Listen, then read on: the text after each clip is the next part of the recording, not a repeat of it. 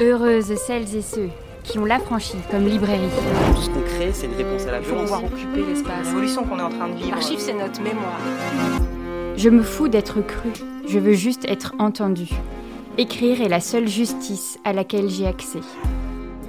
Pour ce nouvel épisode de l'Affranchi Podcast, nous recevons Capucine Delattre à l'occasion de la publication de son ouvrage Un monde plus sale que moi aux éditions La Ville Brûle. C'est parti. Bonsoir Capucine. Bonsoir. On est parti pour faire une rencontre quand même euh, assez Ouais, ça va pas être rigolo. bah, Je- C'est-à-dire que tu, tu as un certain humour, on Merci, peut quand même le je- dire. hein, on peut quand même se le dire. Mais on va aller sur des thématiques quand même pas hyper agréables. Non, Faut non, aussi ouais. le dire. Oui. Mm. Ouais, bah, C'est-à-dire que j'écris le même genre de livres que ceux que j'aime lire, à savoir des livres qui me mettent extrêmement mal. Oh. Voilà, c'est. mais, mais, mais ça va mieux à la fin. C'est-à-dire que c'est quand même pour aller vers une certaine forme de mieux-être et d'espoir et de rémission. Enfin voilà. Oui, c'est ça. On, C'est- on- on ne saute pas euh, au-dessus du comptoir euh, à la fin de ton livre. Non, non, non, c'était Pour vraiment euh, garder la tragédie au plus vraiment bas. tout sauf le but. Ici, quand je t'ai accueilli, je te dis directement, et c'était assez drôle, mon, mon, mon état a changé depuis, j'en suis ravie parce que je me demandais comment j'allais tenir cette journée. J'étais extrêmement en colère. Mais extrêmement en colère. J'étais vraiment, il y avait un truc, j'avais l'impression de m'en prendre à tout le monde et à n'importe quoi, où je n'arrivais pas à ranger un truc, j'arrivais pas à poster quelque chose, tout si. Et à un moment donné, avec euh, ma collègue Lucie, je lui dis, mais en fait, je pense que c'est à cause du livre. Qu'est-ce que je suis en colère à cause du livre, en fait? C'est une réaction normale, je crois, à pas mal de choses qui sont racontées dedans, oui. Mais c'est-à-dire qu'il y a ça, euh, évidemment les sujets euh, que tu traites et dont nous parlerons juste après, mais je pense que là, il y a un- une question de génération. euh, que peut-être en fait j'ai encore rarement eu puisque euh, bon j'ai 37 ans Bah, je suis va. pas grabataire mais je suis pas non plus dans les jeunes et nouvelles générations et c'est peut-être l'une des premières fois en fait où je lis comme ça à vif parce que c'est vraiment ça à vif le témoignage en fait d'une personne plus jeune qui en effet avait 17 ans quand MeToo est Mhm. arrivé. Mm. et je pense que la colère que j'ai ressentie, c'était de me dire qu'en fait, à jamais, jamais, en fait, je me suis mise dans tes chaussures, que jamais j'ai pensé, j'ai eu cette pensée-là de me dire que ça pouvait être ton récit, en fait, d'avoir 17 ans en 2017, Mm. et non pas juste le mien, d'avoir moi déjà vécu tout ce que j'ai déjà vécu, et donc d'avoir un certain recul, même si c'est pas moins facile, mais en tout cas, tu vois, cette, euh, cette question-là de génération, elle doit, évidemment, elle transparaît dans ton livre, mais elle doit aussi arriver parmi tes lectrices, Oui. peut-être? assez souvent. Euh, et je pense que la réaction miroir à la tienne, bah, c'était notre génération qui pensait, qui, qui pensait pas non plus avoir ces récits-là à raconter, parce qu'on se pensait déjà sauvé, déjà protégé, déjà immunisé une certaine forme de violence euh, euh, par les actions et les combats et les victoires féministes qui avaient déjà eu lieu. Et, et en fait, je crois qu'on est on est toutes très déçues et très tristes et très en colère, mais il y a aussi d'autres émotions plus positives à tirer de tout ça. et malgré tout, le fait que, bon, c'est c'est très très très doucement et de façon compliquée et avec souvent deux pas en arrière, un pas en avant, mais on, on avance. On avance. Et, et en tout cas, je m'accroche à ça parce que parce que c'est important. Mm.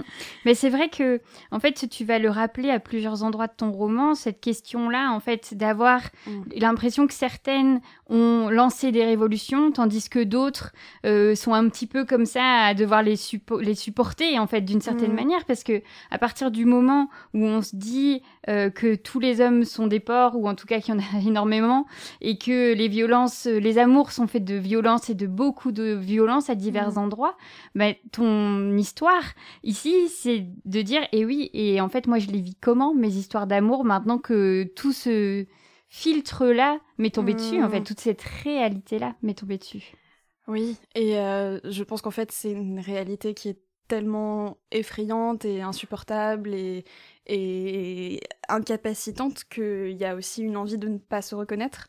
Euh, je pense que ça a été quelque chose, euh, en tout cas, ça a été mon cas, et de ce que j'ai pu entendre et, comprendre depuis, ça a été pas mal vécu par plusieurs filles de ma génération, beaucoup, euh, qu'en fait, à entendre les récits des témoignages épouvantables de MeToo qui venaient de nos grandes sœurs, nos tantes, et même encore d'autres générations encore au-dessus, il y avait il y avait cette, cette envie de se dire, pas moi, ce sera pas, enfin, moi je saurais m'en sortir autrement, je saurais y arriver, puis tout simplement, c'est enfin, juste la la peur que ça nous arrive et, et, et, pour arriver à vivre avec cette peur, une forme aussi de, déni euh, qui, qui, qui, est arrivée euh, et qui, et qui bah, malheureusement ne, nous a pas protégés. Hein. Mm.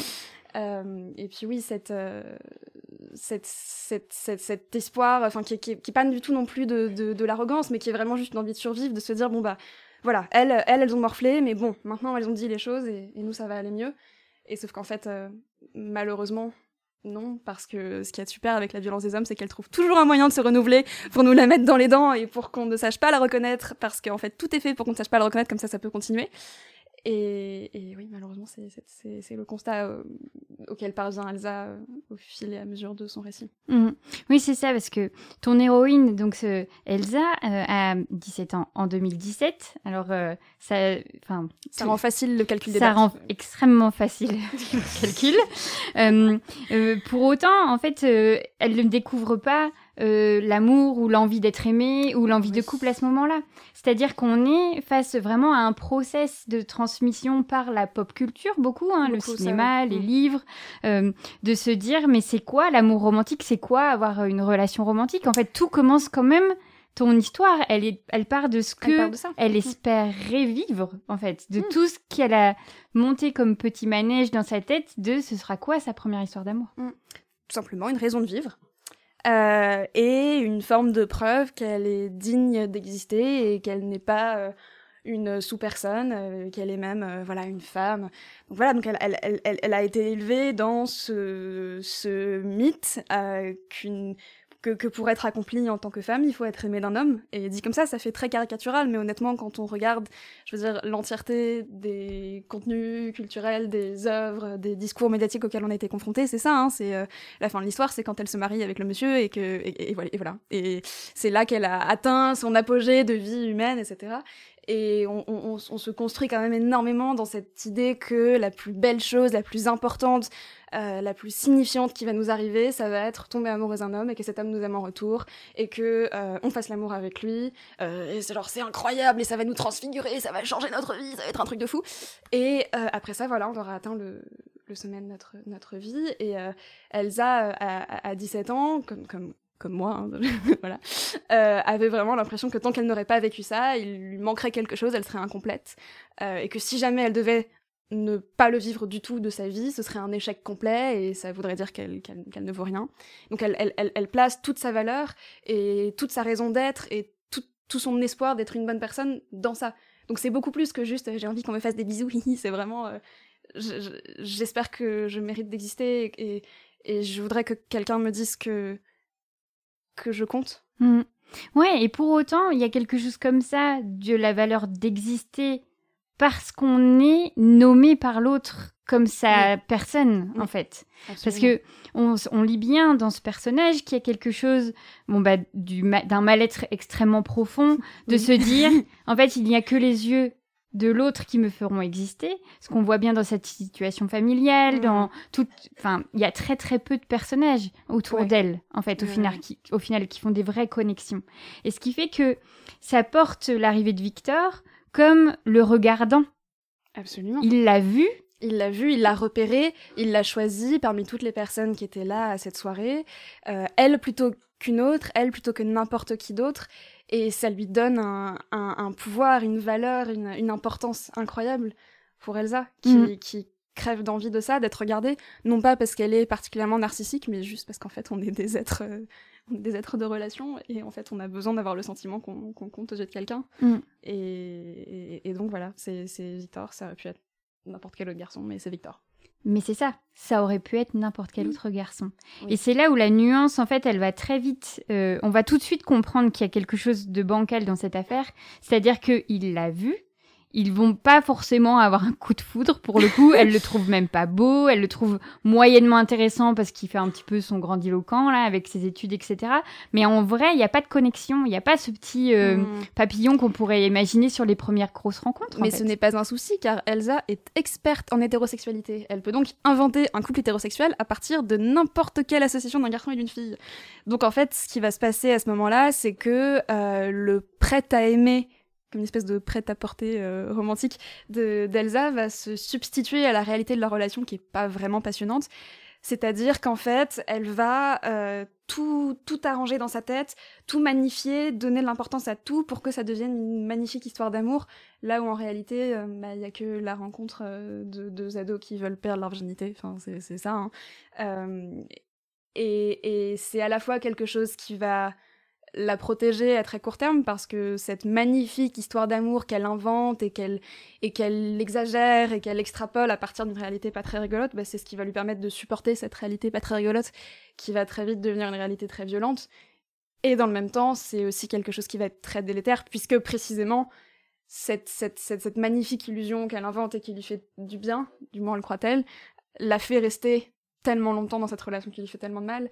Et, encore une fois, c'est pas sa faute, c'est pas qu'elle est spécialement stupide ou spécialement mythomane, c'est tout simplement qu'on nous a entraînés à ça. Parce que, en fait, euh, les hommes font très très très peu d'efforts pour euh, discuter des émotions et de ce qui se passe. Et, donc, en fait, c'est euh, très souvent aux femmes de monter ça de toutes pièces et, et d'essayer de mettre un nom sur les choses et de mettre de la valeur sur les choses et de l'importance sur les choses. Et bah, du coup, c'est- ça, ça, ça, ça déséquilibre la relation. Mm. Et- ce qui paraît d'autant plus euh, fou ou improbable, ou c'est que en fait, tu dans euh, les, les passages parfois un peu plus théoriques où le- Elsa explique des choses, elle explique comment elle a décidé d'être féministe et de se renseigner, de, faire euh, des grandes leçons autour d'elle, mais comme on, enfin, je veux dire comme on l'a toute fait euh, au début où, où voilà, il y avait de- du féminisme dans sa tête, et pour autant en fait, elle est dans ce milieu où elle, elle comprend les choses, mais quand elle les vit, elle est dans Mhm. l'incapacité de parler. Donc elle est dans MeToo, elle lit les témoignages, elle est... euh, Enfin voilà, c'est- on, on- on se Mhm. souvient de cette période où tous les matins, il y avait un nouveau MeToo, il y avait une personnalité, quelqu'un sur les réseaux qui disait quelque chose, enfin quelqu'une pour le coup. Et, et là, on l'entend dans ses pensées, puisque tu écris les pensées d'Elsa, qui est en- qui a envie de dire mais qui ne sait pas parler, qui n'arrive pas en fait à poser les mots. Et ça, cette cette contradiction là, elle est extrêmement euh, euh, dure à, à lire parce qu'on se dit on a beau tout Mm. comprendre, tout savoir, expliquer clairement, avoir les Mm. arguments nets, en fait, on est capable quand même de subir. Oui, et ça, c'est vraiment. euh, je pense qu'on a malheureusement chacun, chacune en tête une histoire comme ça d'une personne, euh, en l'occurrence une femme, qui se considérait très, très armée, qui était féministe, qui avait plein d'amis, qui avait lu plein de livres, qui avait plein d'idées, de... et, qui savait reconnaître les signaux d'alerte et qui, malgré tout, euh, devient la proie euh, de, ces violences-là. Et c'est quelque chose qui suscite une grande incompréhension et qui est souvent instrumentalisé contre les victimes pour dire bah comment ça tu t'as rien vu venir et c'est quelque chose même qu'Elsa va utiliser contre elle. Elle va se dire bah si c'était si grave comment ça que tu l'as pas vu? Comment tu peux expliquer ça? Et, et, oui c'est vraiment une, une contradiction euh, fondamentale mais qui en fait s'explique très bien. C'est-à-dire que en fait le discours des violences les violences qui sont racontées qui sont décortiquées qui sont expliquées euh, ça va très souvent être le plus spectaculaire, le plus visible, le, le, le moins possible à nier, le plus extrême. Et en fait, la majorité des violences qui vont être subies, ça va être des choses qui vont être beaucoup plus discrètes, euh, beaucoup plus silencieuses, beaucoup plus quotidiennes, beaucoup plus inattendues. Euh, ça va arriver dans l'endroit où on se sent le plus en sécurité, avec la personne à qui on fait confiance. Il va pas forcément y avoir de lutte, il va pas forcément y avoir euh, de contraintes physiques, il va pas forcément y avoir de protestation. Et, et c'est, ça veut pas dire que c'est moins grave, c'est juste pas les mêmes manifestations. Et c'est beaucoup, beaucoup plus difficile à reconnaître comme tel, parce que ça fait pas partie des récits qui sont les plus portés et les plus reconnus comme étant dignes d'être qualifiés de violence. Mm. Euh, et, donc, euh, et donc ça va très souvent jouer au détriment des victimes. Et puis il y a aussi euh, quelque chose, je pense, qui est profondément lié à la façon dont le traumatisme et la mémoire traumatique fonctionnent. C'est que bah, fondamentalement, euh, le cerveau, il n'a pas envie qu'on subisse des traumatismes parce que ça, ça, le, ça le démolit, c'est horrible.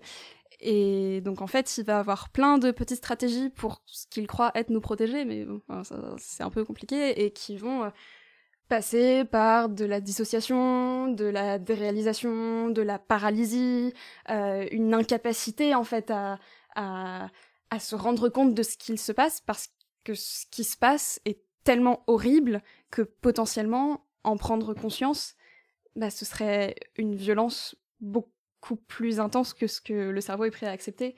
Et donc en fait, il y a aussi des moments où on le décide pas, c'est pas du tout conscient, mais juste on, on peut pas parce que c'est tellement impossible à imaginer, tellement terrifiant et, tellement et tellement destructeur qu'en fait, bah, juste euh, le cerveau fait I'm out. Mm-hmm.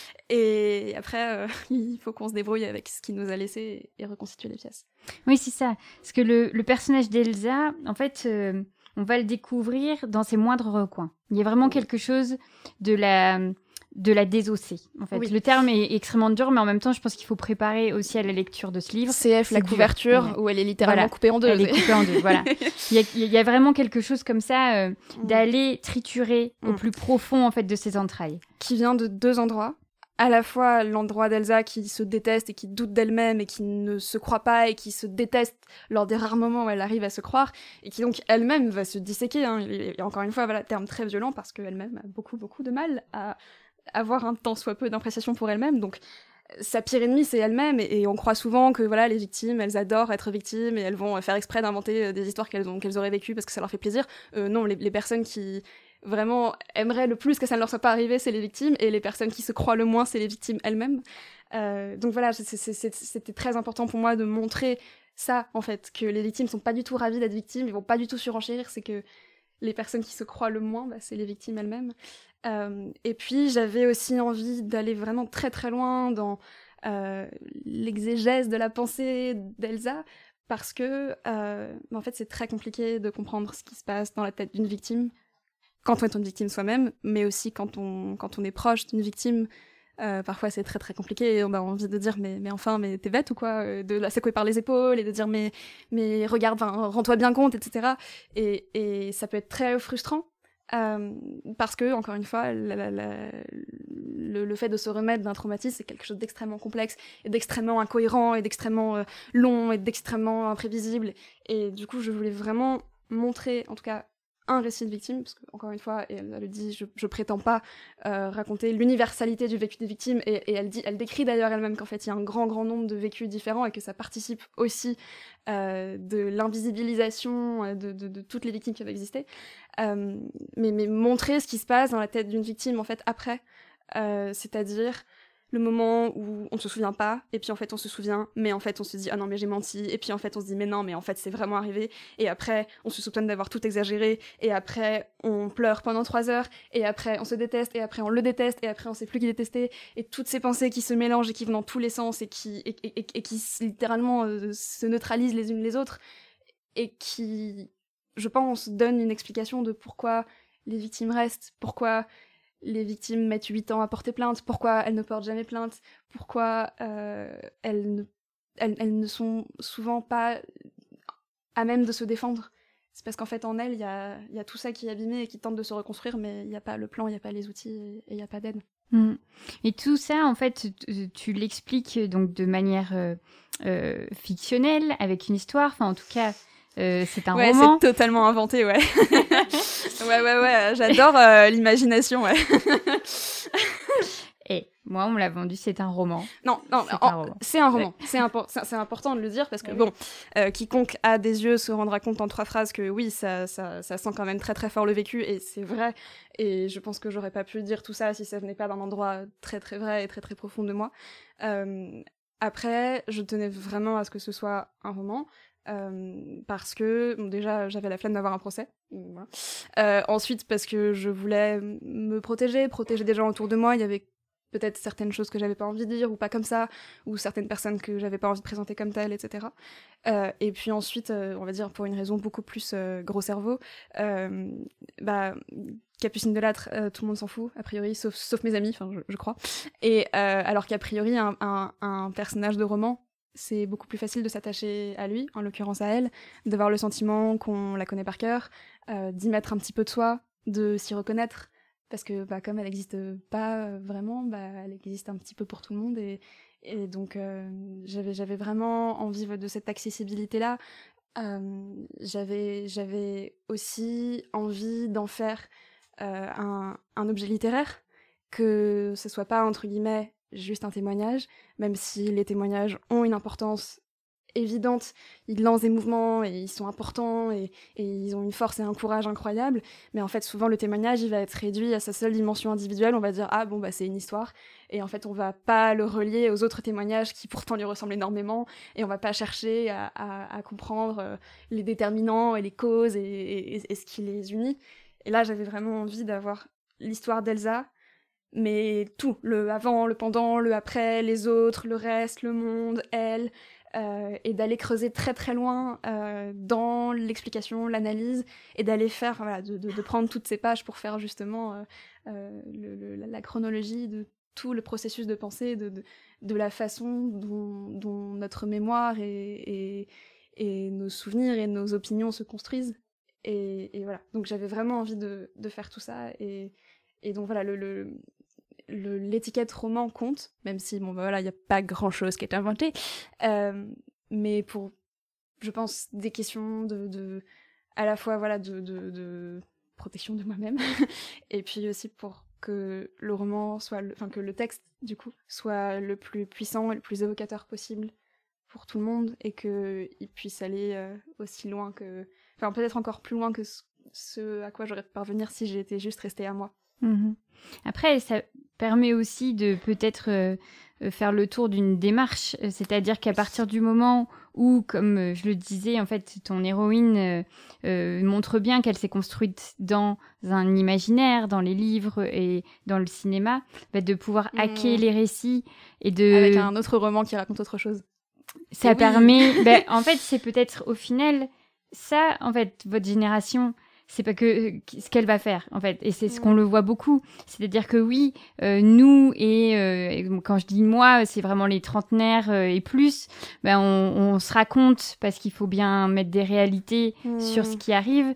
Et là et... moi ce que j'ai envie de te dire c'est toi tu le transformes en imaginaire et, vous, et vous nous permettez ça.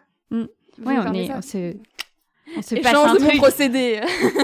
Et c'est hyper important parce que en fait, à partir du moment où, euh, en fait, les, les, les, récits, la fiction, l'imaginaire vont être en fait euh, différents, bah peut-être que les rêves, et mmh. je même pas peut-être, les rêves des petites filles, jeunes filles pourront changer. En fait, on va pouvoir enfin en mettre plus autour de la table que juste la princesse, etc. Bon, heureusement, ouais. euh, on peut dire qu'en jeunesse, il y en ah a oui. déjà plus. Ça y travaille. Mais dans les romans, c'est encore des démarches qui sont en, en attente ouais. en fait.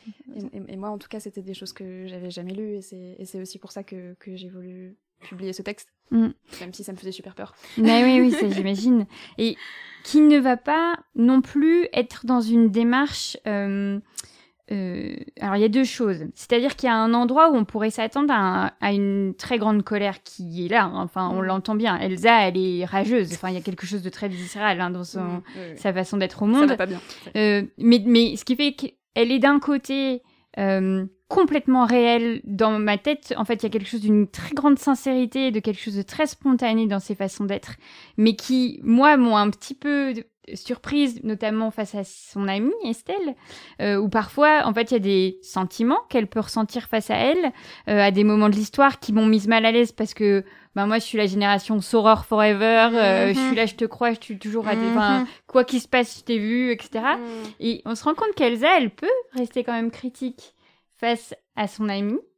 Et ce n'est pas par hasard, encore une fois, c'est-à-dire que donc euh, rapidement pour le contexte, Estelle est l'une des amies les plus proches d'Elsa, qui a vécu elle aussi des violences au sein de son couple, euh, et elle s'en rend compte à peu près en même temps, et Estelle va avoir, euh, va faire quelque chose qu'Elsa ne va pas faire, elle va porter plainte. Et Elsa va être jalouse, en colère, de ça parce qu'elle se dit donc elle elle c'est une vraie bonne victime alors que moi moi c'est comme si c'était moins grave c'est comme si ça m'était moins arrivé. Euh, et en fait, pourquoi Elsa pense ça? Elle pense pas ça parce qu'elle est euh, égoïste et, euh, jalouse et, et, et, amère, absolument pas. Elle pense ça parce que ça fait déjà des mois, des années qu'elle se débat avec la peur de ne pas être une bonne victime, pourquoi? Parce qu'elle n'aurait pas assez protesté, euh, elle n'aurait pas assez dit non, elle n'aurait pas vécu des choses assez graves, elle n'aurait pas eu les bonnes réactions, donc euh, euh, elle est portée plainte juste après. une fois, elle a bien aimé un rapport sexuel, donc bon, est-ce qu'on peut vraiment se plaindre dès lors Enfin, tout plein de choses qui font qu'elle elle doute perpétuellement de, de sa légitimité à s'appeler elle-même victime. Euh, et, et, en fait, bah, c'est pas, c'est pas par hasard qu'elle pense ça, c'est parce que c'est, c'est des récits, c'est des injonctions qui, qui, mm. voilà, qui nous sont transmises pour bah, nous pousser à, à, fermer nos gueules.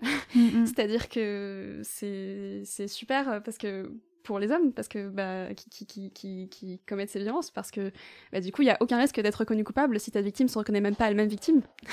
Donc c'est super, en fait, on fait le travail pour eux. Euh, et donc ça mène aussi euh, donc e-, Elsa à avoir cette réaction de, jalousie, voire de colère vis-à-vis d'Estelle, et c'est terrible parce que elle devrait céder et se reconnaître et être soudée et se faire du bien, et au lieu de ça, Elsa nourrit cette rancœur envers Estelle qui, fait, qui fait juste ce qu'elle peut avec elle-même, ce qu'elle a vécu et qui, tente. Mais, mais, mais c'est des choses qui se passent vraiment et enfin voilà, qui, qui, sont, qui sont décrites par plein de gens euh, plus intelligents que moi qui parlent voilà, des rivalités féminines, de la façon dont c'est utilisé euh, pour euh, nous scinder. Enfin, c'est vraiment diviser pour mieux régner, hein, c'est ça. Mm. C'est-à-dire que euh, tant que tant que les femmes se font pas confiance et s'écoutent pas, bah, la violence masculine a tout gagné.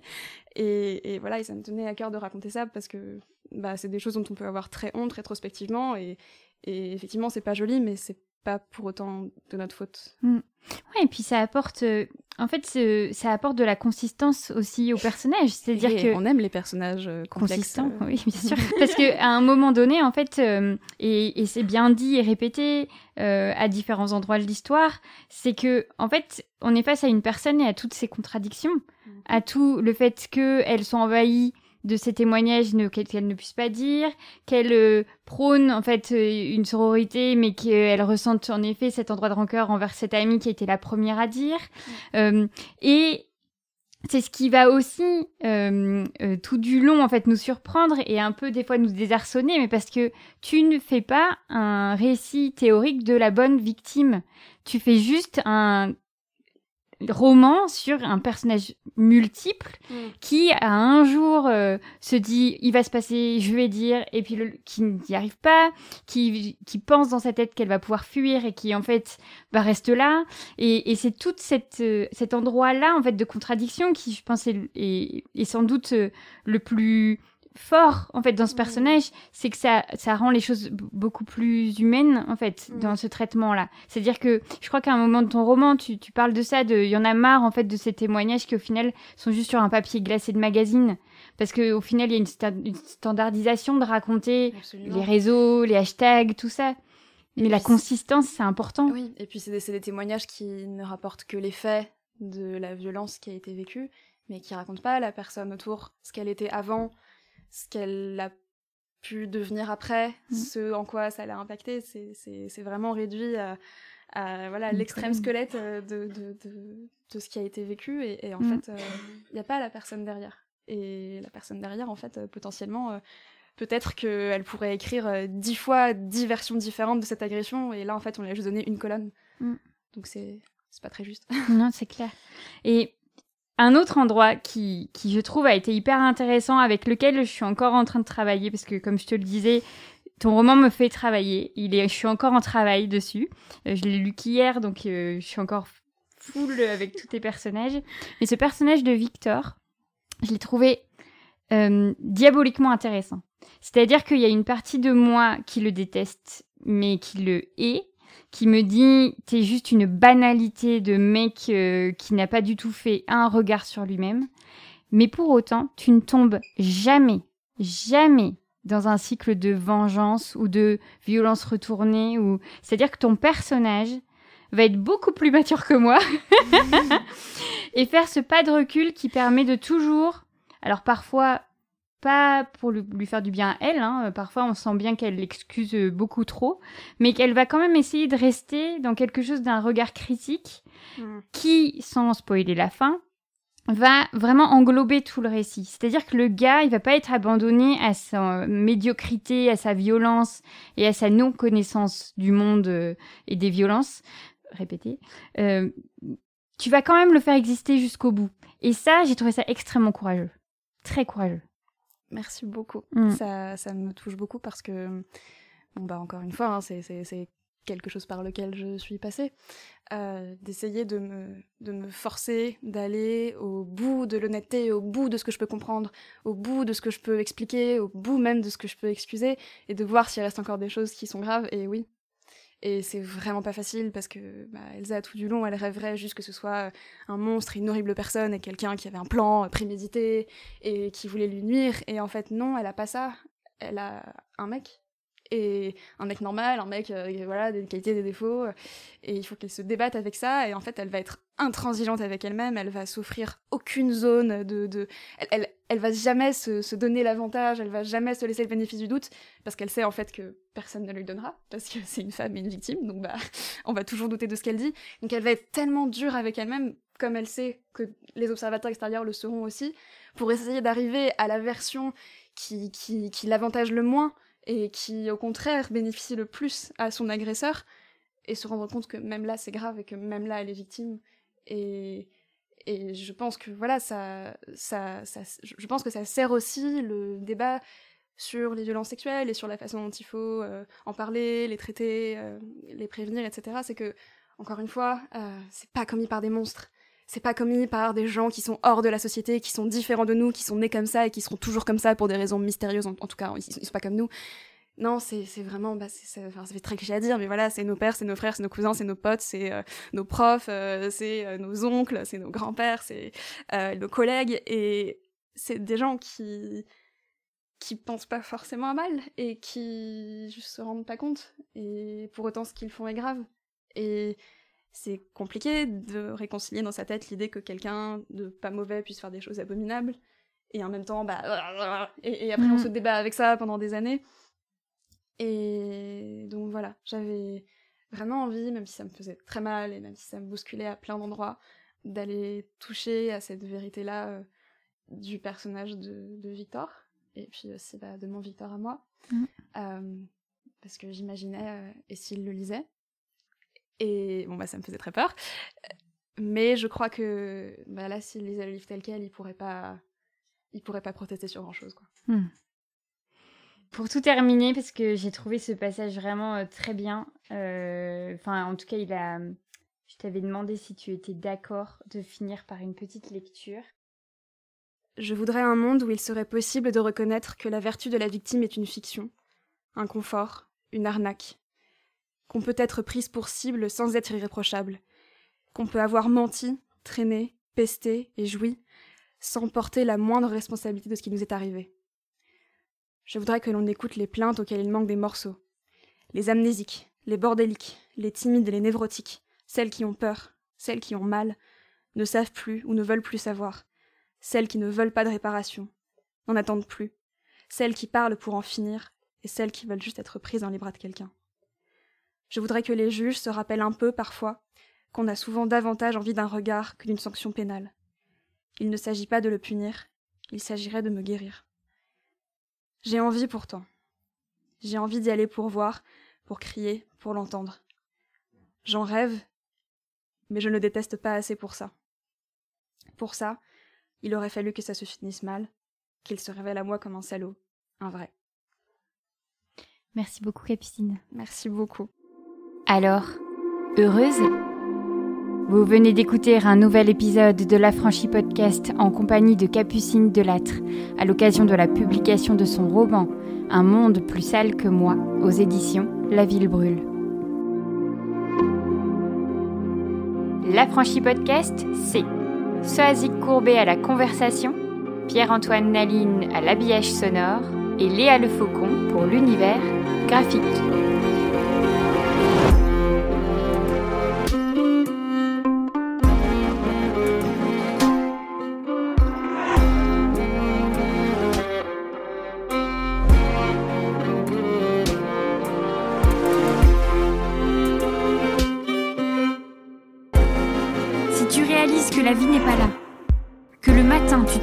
Sans savoir où tu vas.